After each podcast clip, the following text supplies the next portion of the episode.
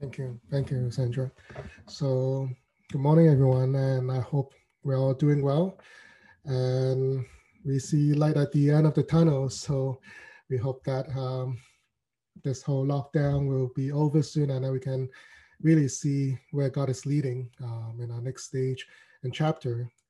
Um, for today, this passage is from the church calendar after the Pentecost Sunday last week.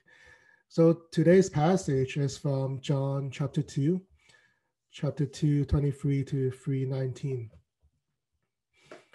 Now, while he was in Jerusalem at the Passover festival, many saw the signs he was performing and believed in his name.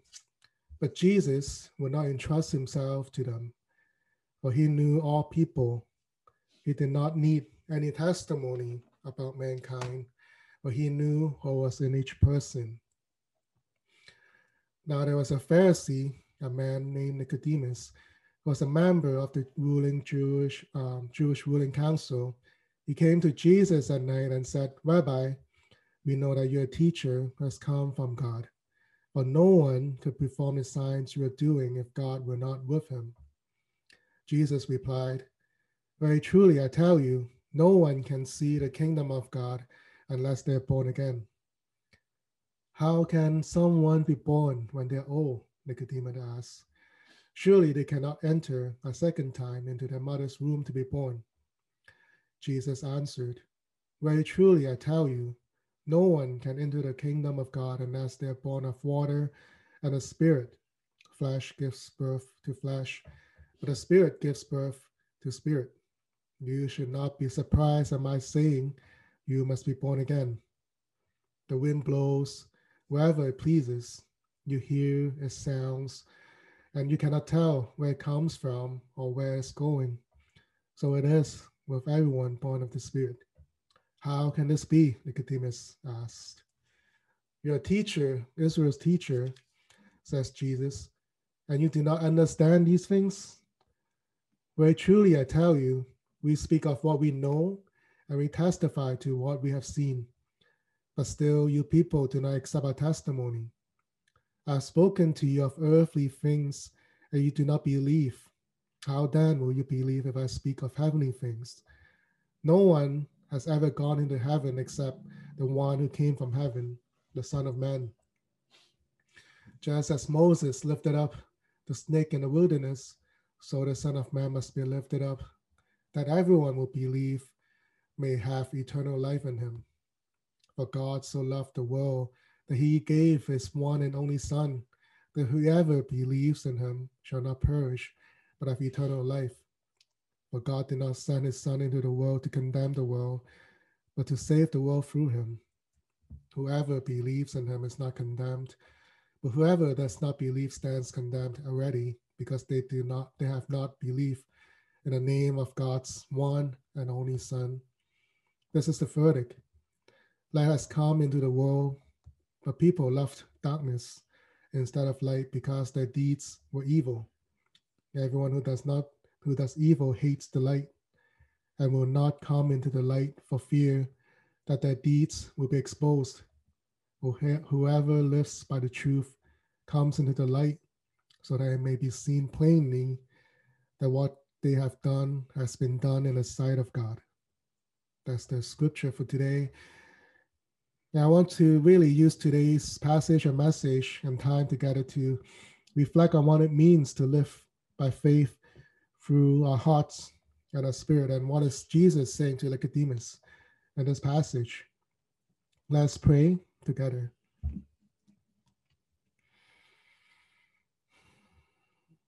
Lord Father, we thank you for this time where we can gather together before you to worship you and to learn from the passage, the message that Jesus gave us through the gospel.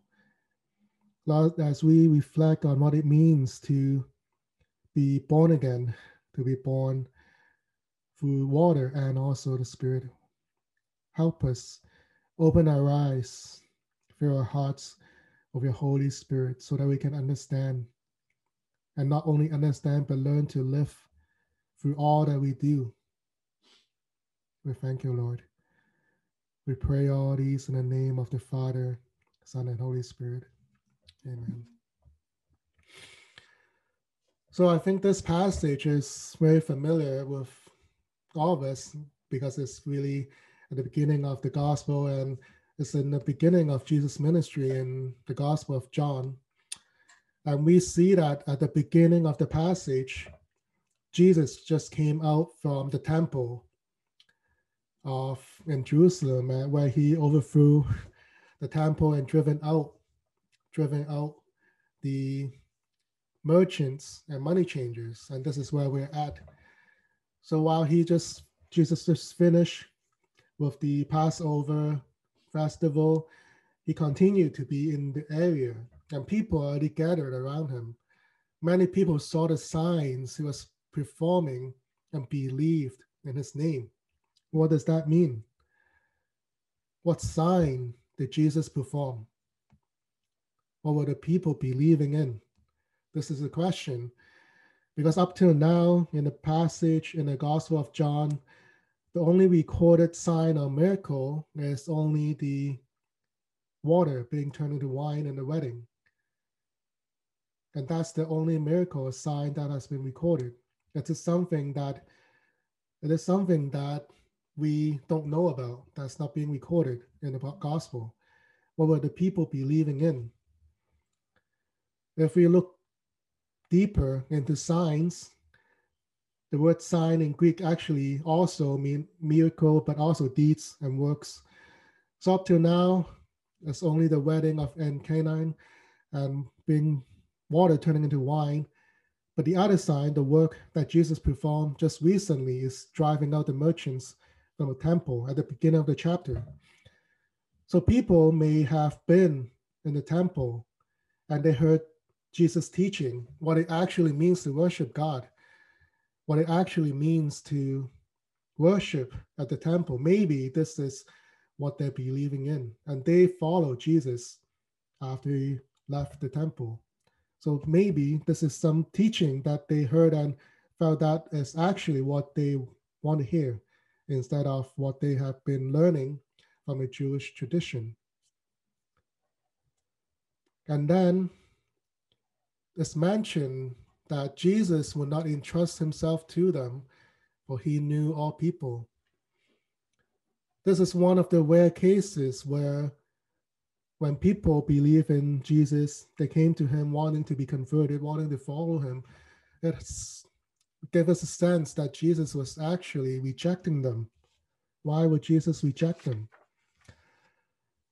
Well, he knew the people. He did not need any testimony about mankind. He knew what is in each person's mind. If we go to the New Living um, NLT version, it says that Jesus did not trust them because he knew all about the human nature. He knew what was in each person's heart. So maybe Jesus saw through them. Maybe you see that the people only believe because he saw the signs or his teaching, but they were not truly believing in their heart. We can tell from earlier chapter that when Nathanael approached Jesus, Jesus immediately saw in Nathanael's heart that he is a man without deceit, he's a man of pure heart. That's why Jesus allowed Nathanael to follow him. So maybe Jesus was rejecting the faith of these believers, maybe because they believe, only believe because they saw signs or miracles, or they believe because they see a new teaching that they want to overthrow the old tradition. Whatever it is, Jesus knew that it was not pure of intent. And he didn't need a lot of believers or didn't need human testimony because he doesn't need glory from non-believers. He just need what people see as the truth. And then after that, we see introduction of Nicodemus. Nicodemus is a Pharisee and he is a member of the Jewish ruling council. So he's a person of high status, and you can say that he's a teacher for the Jewish tradition in a synagogue. And he came at night. It's interesting that this is recorded specifically how Nicodemus came to Jesus at night. Nicodemus is actually the pers- first person being identified by name after chapter one after Nathanael by name because he is an important person. And whenever a person came to Jesus in the gospel, there's a chance that this person may be converted. They may have a chance to come into faith. And the symbol of coming from the night or darkness to Jesus, where Jesus represents the lights, you have a high chance of seeing this conversion happening in our eyes. And also, if you have noticed that Nicodemus speak of we, so he represented a part of the Jewish tradition that he is not the only one that believe in the teaching of Jesus alone. And they know that he's coming from God. So there may be already a silent we, a silent majority in the Jewish sector that that no, Jesus is really Son of God. He came from God. But they're still afraid. They're still afraid to make their faith public because they will be kicked out. Because we see throughout the gospel that a lot of the Jewish teachers or people who believe in Jesus got kicked out of the temple.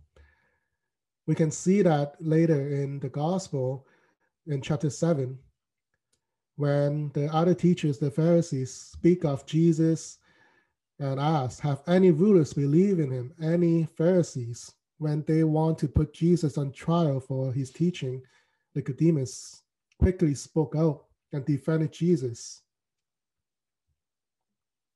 And also, in the burial of Jesus after Jesus was crucified, Nicodemus was there the gospel mentioned that Nicodemus, who visited Jesus in the night earlier, also showed up at the burial of Jesus, bringing the things that, that needed and wrapped Jesus' body with Joseph in the tomb.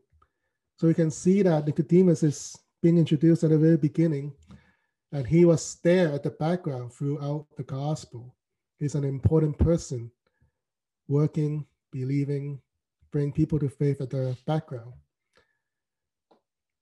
But here in this introduction, we can see that Jesus was teaching him things and he could not understand. So now he came to Jesus at night and said, Rabbi, we know that you're a teacher who has come from God, for no one could perform the signs you're doing if God were not with him. Jesus replied, Very truly, I tell you, no one can see God, the kingdom of God, unless they're born again. So Nicodemus believed that Jesus came from God and God is with Jesus. And Jesus agreed with him, saying that no one can really see the kingdom of God unless they're born again. So this is where Nicodemus do not understand. How can someone be born when they're old. Nicodemus asks, Surely they cannot enter a second time into their mother's womb to be born. So Nicodemus was seeing and listening to Jesus' teaching through a human eyes or human understanding, through his teaching, through what he has learned throughout since a child. It doesn't make any sense. How can someone be born again when they're old? Are they going back to the mother's body, the womb, and be born again? There's no way this will happen. What does that mean? What do you mean? How can someone go back into his mother's womb and be born again?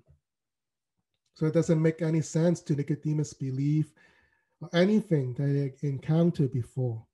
He only focused on the physical aspect, the human aspect. It is impossible to be born a second time. And this is the beginning of his doubts, a series of doubts and things that he see that are impossible. We can see earlier, no one can, he cannot. How can these be? Can he really go back to be born? So this impossibility is a device that we always see through the gospel, just like how when Jesus talked about the temple being rebuilt in three days, or having a camel go through the eye of a needle. So Jesus always used these parables and metaphors that seems of reach to human understanding. So for us right now, while we're in the midst of this pandemic, there are also a lot of questions and ponderings and struggles while we're asking daily. We keep on asking, how long is this going to last? How can this be that that this goes on for almost a year and a half? What can we do? There sometimes seems to be no hope for us to go back to the things they were before. So, what are some of the doubts and questions that you're struggling with right now? Maybe it is also from a human understanding, a nature that we do not understand what God is doing. What can we do about these doubts, questions, and thoughts? These impossibilities that are in the face of reality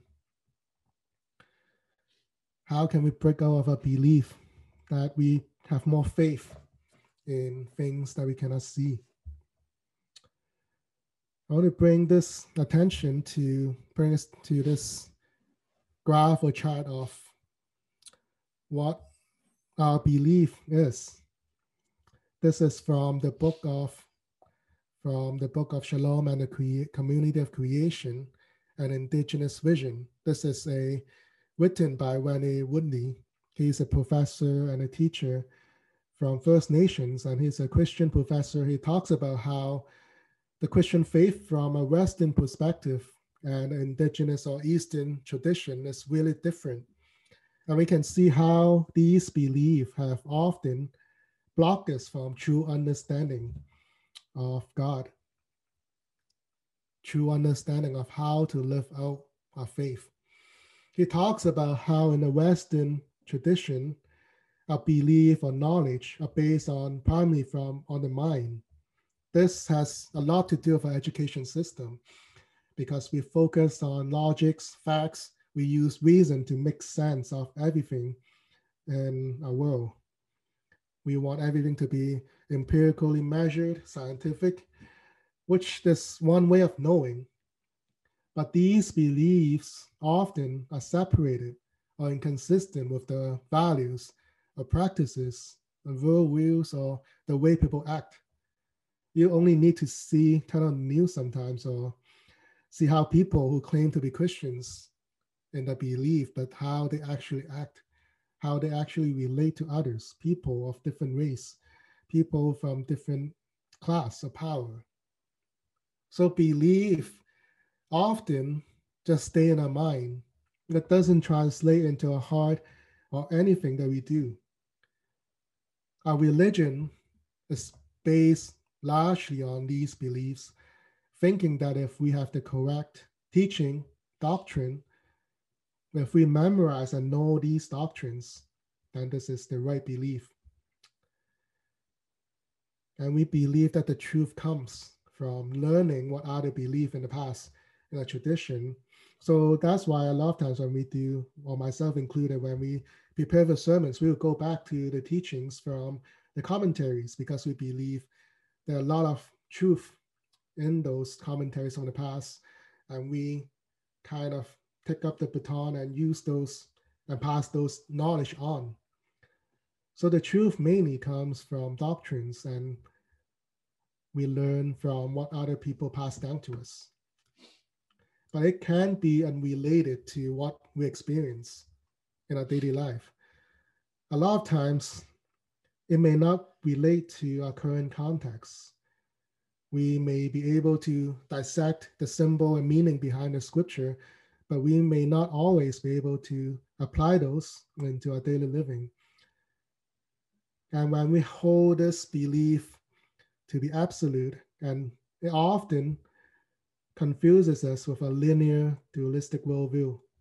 It creates conflicts with people who may not agree with us. So that's why a lot of conflicts and arguments happen through social media online when and we don't have that space to to have a space of discussion anymore. That has a lot to do, of course, with the way the algorithm of the social media works. But this belief and staying in the mind through a knowledge is very like the Pharisees. They have a great knowledge in the law, but they do not see the suffering of the people around them. They do not practice the shalom, the love that God always teaches to watch out for people who take care of the people who are less fortunate than us, the marginalized, the orphans, the widows.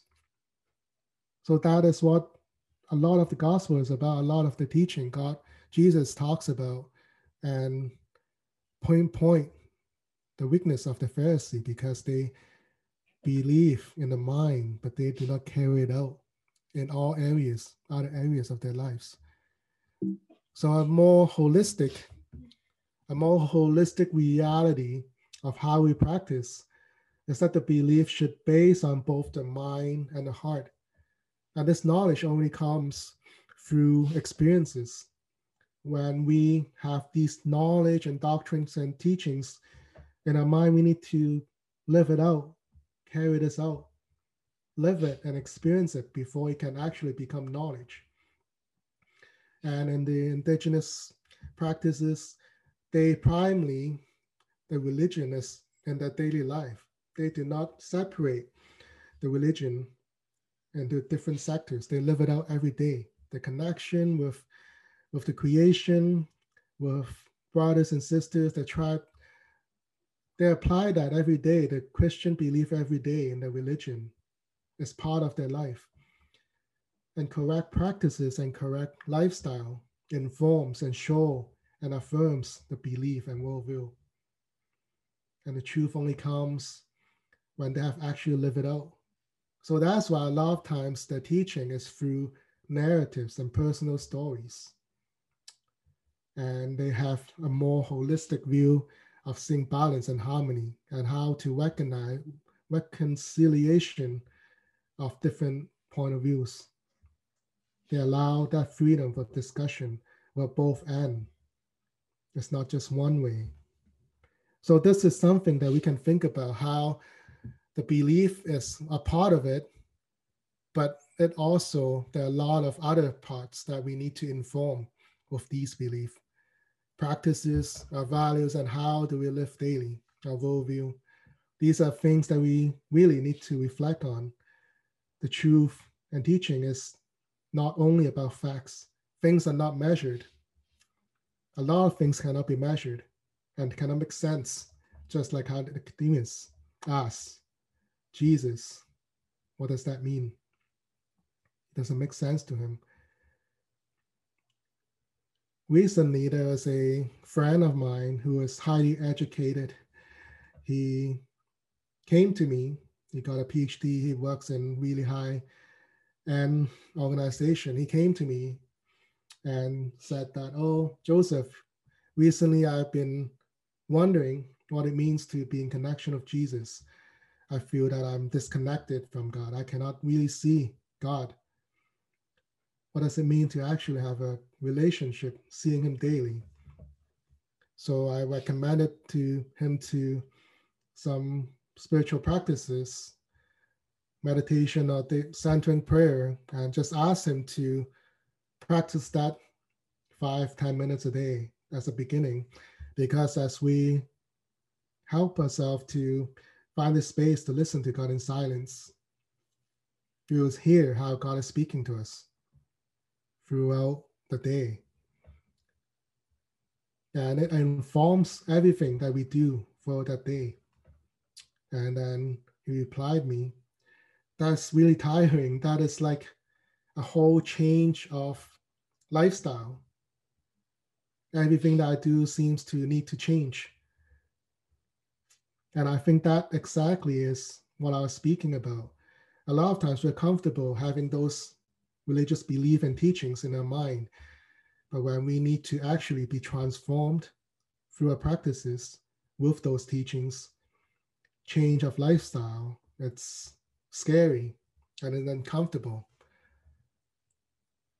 So this is really what we need to think about. How do we live out the doctrines and the teachings of the Bible and carry them out through our daily practices and values and worldviews?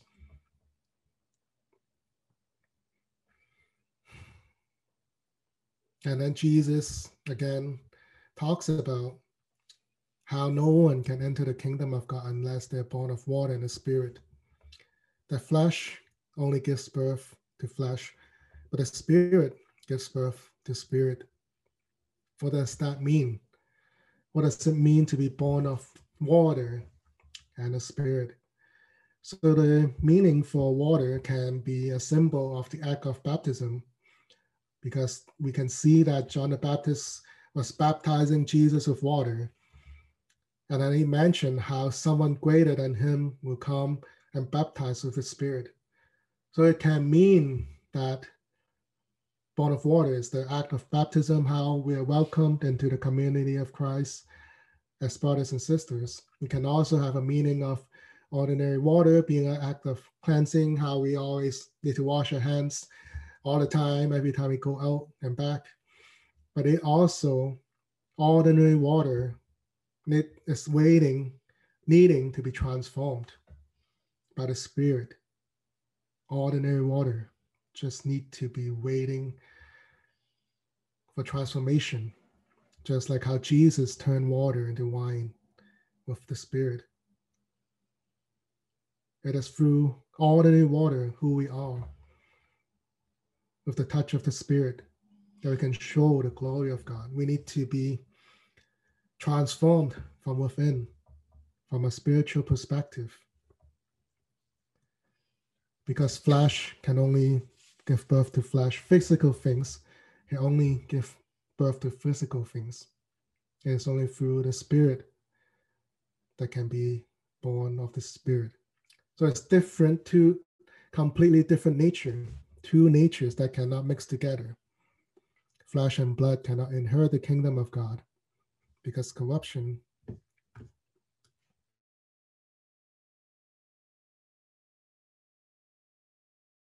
born again. We need to be born again.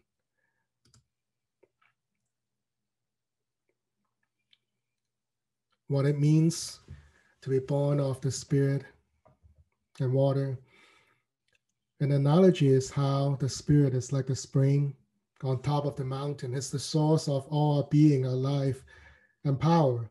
It's like a water fountain on top, a spring, the origin of all of our power. And how we live, how we are being, all that we do, our practices, our worldview, our values, how interact with others. It's like a stream that flows out to others. Everything comes from the Spirit. And every day in our living, we're channeling this Spirit of God for a living, like the stream that carries out all through the land. Jesus talk use talks about the wind as an analogy. How the wind blows wherever it pleases you hear sound, but you cannot tell where it from came from or where it's going. So it is with everyone born of the Spirit. So how do we measure or sense the wind blowing? What are the visible signs of the wind? So we can hear the sound of the wind blowing, especially on a windstorm night last week. You can feel the wind blowing on your face you can feel the direction of the wind through our senses, hear the sound, experience the movement. So it is the same, similar with the spirit. So, how do we experience the movement of the spirit, the presence of God? How do we do that? I would suggest a spiritual practice, a form of prayer. Maybe you already this prayer maybe you already know this practice of reflection. I remember doing this prayer when I was in high school. Every night before I sleep, I would be on my bed and I would just go through the day in my mind, reflecting, going through what I had done throughout that day. Of course, I don't have these questions in my mind, but I'll go through the day and give thanks to God where I feel that, oh, God, I answered my prayer. Or I will ask for forgiveness and confession of my sin when I feel that I have done something wrong, I've sinned, I've been tempted. So this is a prayer called the of examen. This is a prayer that help us to really be more aware and pay attention to how God was with us for the day. So I encourage you when you go to bed at night before you sleep, just go through your day minute by minute, hour by hour, whatever it is that you have done that day, and think about what moments in a day am I most grateful for? Maybe it's things that are as simple as eating uh, or at lunch that you up. Maybe that's those grateful moments, small grateful moments. But maybe it's also times where you feel frustrated, not grateful, and really burn out while those moments. You can also think about moments where it's the most life giving for you. Maybe it is just taking a walk outside nature, feeling that wind and the sun on your face. That's really life giving. You feel really peaceful and joy, joyful. And you felt the presence of God. You feel His Spirit and creation. You feel Him walking with you. Maybe it's in times of prayer when you feel really burned out and tears are coming down, but you felt comforted by the Spirit. When was it most life draining for you? Maybe it's through work, or maybe times of stress where you have to worry about finances, worry about a lot of different things. So lift those up to God in prayer and also reflect on what is it, when do you feel the deepest sense of connection to God, to others, your brothers and sisters, deepest connection with yourself that you just you can just be yourself, just sitting, having a long time, and feeling that God is with you. When is it that you feel the least sense of connection? So this is one of the most important and fundamental way of practices to help us to feel the movement of the spirit in spiritual formation time is the consolation which is going towards walking towards god or desolation moving away from god so moving closer to god is usually life-giving you can feel that through your body through your emotions through your senses it's life-giving when you move away from God, it's usually really life draining. You feel really negative. You feel frustrated. Those are moments that you feel really life draining and negative. That's a, those are times that you feel walking away from God.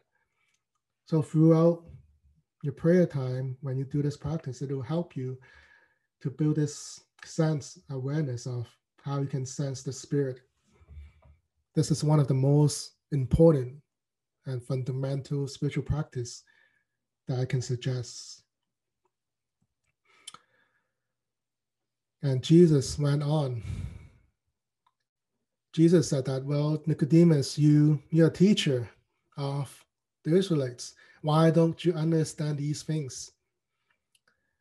When Jesus spoke about earthly things, the signs that he did on earth, they still do not understand. So, how do you understand things that are unseen, that cannot be measured?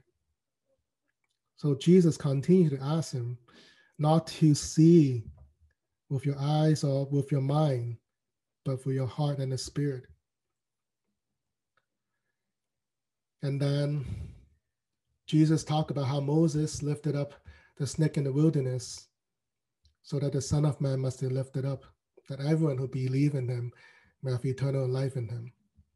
So this is a foreshadowing of how Jesus will be crucified on the cross and he'll be lifted up, resurrected, so to bring salvation to the world. We have just gone through the Easter season and going through the Easter season, the 40 days, and the Pentecost. Jesus died on the cross for the death of the flesh. Jesus is resurrected of new birth, being reborn and bringing salvation to the world. There are 40 days in between where he's shown himself to all that he can. He had a lot of miracles, a lot of signs. He had a lot of meals with the disciples, teaching them what is to come, asking them to stay in Jerusalem, wait for the Spirit. At the end of the 40 days, he ascended to heaven, going back to the Father. And the disciples waited in Jerusalem for the Pentecost, waiting for the Spirit to be sent down, promised by Jesus to be empowered. I think this is really similar to where we are today. As we share in Jesus' baptism, we share in his crucifixion, resurrection. We also need to die, let our old self, our flesh, died. We need to be resurrected and be reborn through the Spirit. We have a new identity as a child of God. And that 40 days for the disciples is scary because they may get thrown in prison by the government. They may be executed. So they in those 40 days before they saw Jesus, some of them were scared and running away. They're scattered. They do not know what it means when Jesus died. The ascension when Jesus went back to heaven, the angels asked the disciples, You got to let Jesus go. You got to let Jesus go. Why do you keep looking at heaven? You got to let him go and be. Be witnesses in the world. We need to be filled with the Spirit, going back to our lives, but be filled with the Spirit renewed so that we can be witness to Christ in this COVID season, I think a lot of us are still are still in that 40 days right now. We know that our old way of life is gone. I don't think we'll ever truly go back to our old way of living 100% after COVID. And right now, we're still filled with excitement to see the end of tunnel, maybe. We're uncertain about the future. We're really scared but we got to let go of our old ways, old way of living, and really be empowered to live renewed. We need to think about and ask God, how can we be a witness when this newness come back, when the world is open again? How can we be renewed? A different way of living. We cannot go back to the old. How can we renew? a new way of living, be born again. And finally, this is the most famous um, verse, I think, the first memory um, verse I memorized as a kid. For God so loved the world that he gave his one and only Son, that whoever believes in him shall not perish, but have eternal life. For God so loved the world, the whole world, is a little bit misleading. Some noise and he God does not only love people. The world means the creation, the whole cosmos, the whole universe.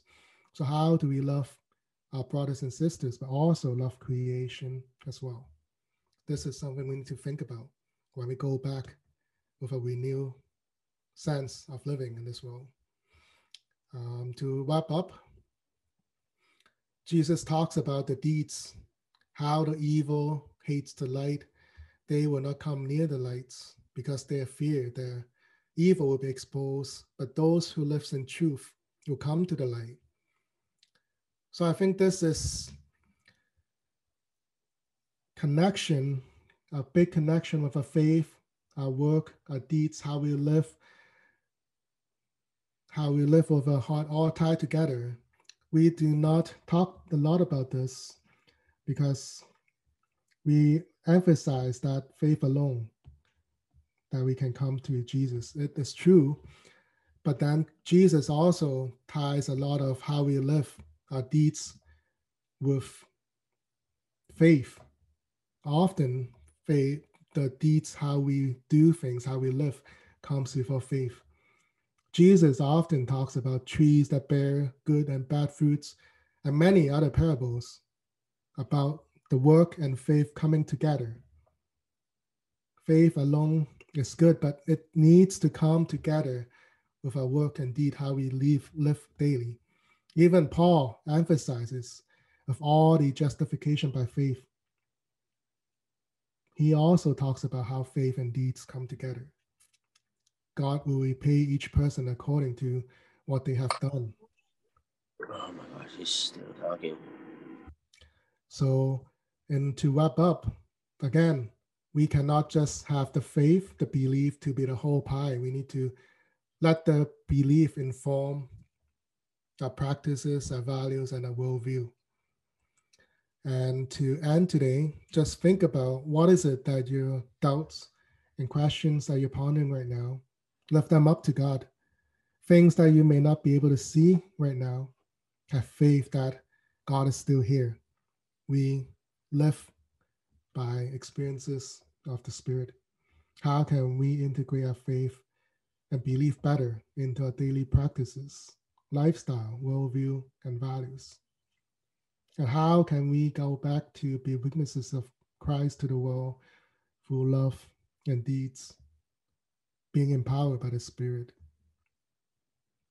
And again, you can practice that prayer of examen that will help you to notice how God is showing up every day in our daily life in the most small voices.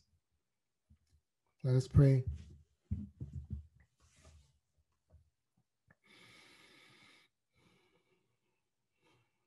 Lord Jesus, we know that you you see through our hearts and you see through our minds.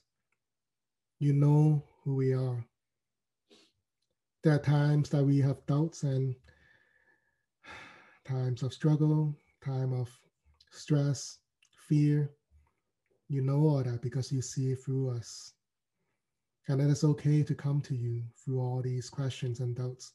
You understand what we're experiencing, especially now in the midst of the pandemic. Lord, I ask that you empower us, help us to draw from that fountain of living water Help us to be empowered and strengthened by the Holy Spirit. And that all that we do, all that we say, in all relationships will be empowered by that water. All that we do will be like streams outflowing of your power and glory to others, your love and mercy to people around us, so that people will see that we're Christians by your love and by our love for each other and our love for people in a community in need. Help us to be attentive and to be more aware of how you're with us daily, how your spirit is moving in our lives and our hearts. Help us to not be blocked by our mind or knowledge. We have so much information in our mind these days. It often blocks us from truly experiencing you because it doesn't make sense. A lot of times, things doesn't make sense. Just like love doesn't make sense at times, cannot be measured. But we can feel and experience your love, your embrace that goes beyond explanation. It's through our understanding and experience. We experience this truth through our body, our emotion, our heart, our soul. Thank you, Lord, for speaking to us today. We pray all these in the name of the Father, Son, and Holy Spirit. 嗯。